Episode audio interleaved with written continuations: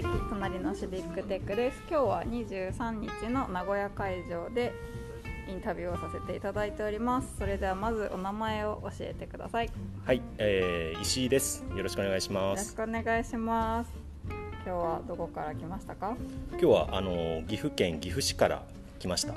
はい。ちなみに今大雨なんですが、はい。には帰れそうでしょうか、うん、ちょっとまだね、あの情報ニュースを見てないので、ちょっと帰れる道があるかどうか、ちょっと心配ですけど頑張って帰ります。はい。じゃあこの名古屋会場のイベントに参加をしたきっかけを教えてください。はい、あのね、えっ、と会場主催してる白松さんがね、いつもイベントをねギリギリにしか上げないのに、今回は結構早めに上げてたんですよ確かね。に早かったあ早かったですよね。早かった早かったんで、あのこれは来なければと思ってですね、あの参加しました。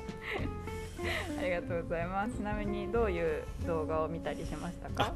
そうですね。あの白松先生が出てた AI とデモクラシーっていうのを見させてもらいました。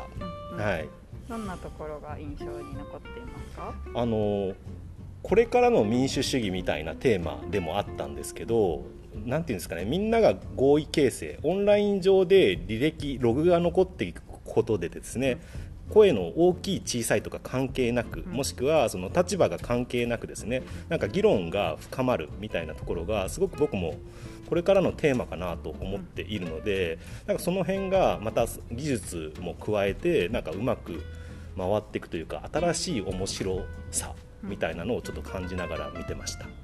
バイアスかからず議論みんなでできるそうですね、うん、だから逆にネットだからあの人誰だろうとか先生とかの平気で学生がツッコミ入れたりとか全然できるじゃないですか。ね、そういうのってすごく逆に言えば民主主義かもしれないっていうのは思いましたね。じゃあこのセッション誰に見てほしいとか伝えたいとかありますか？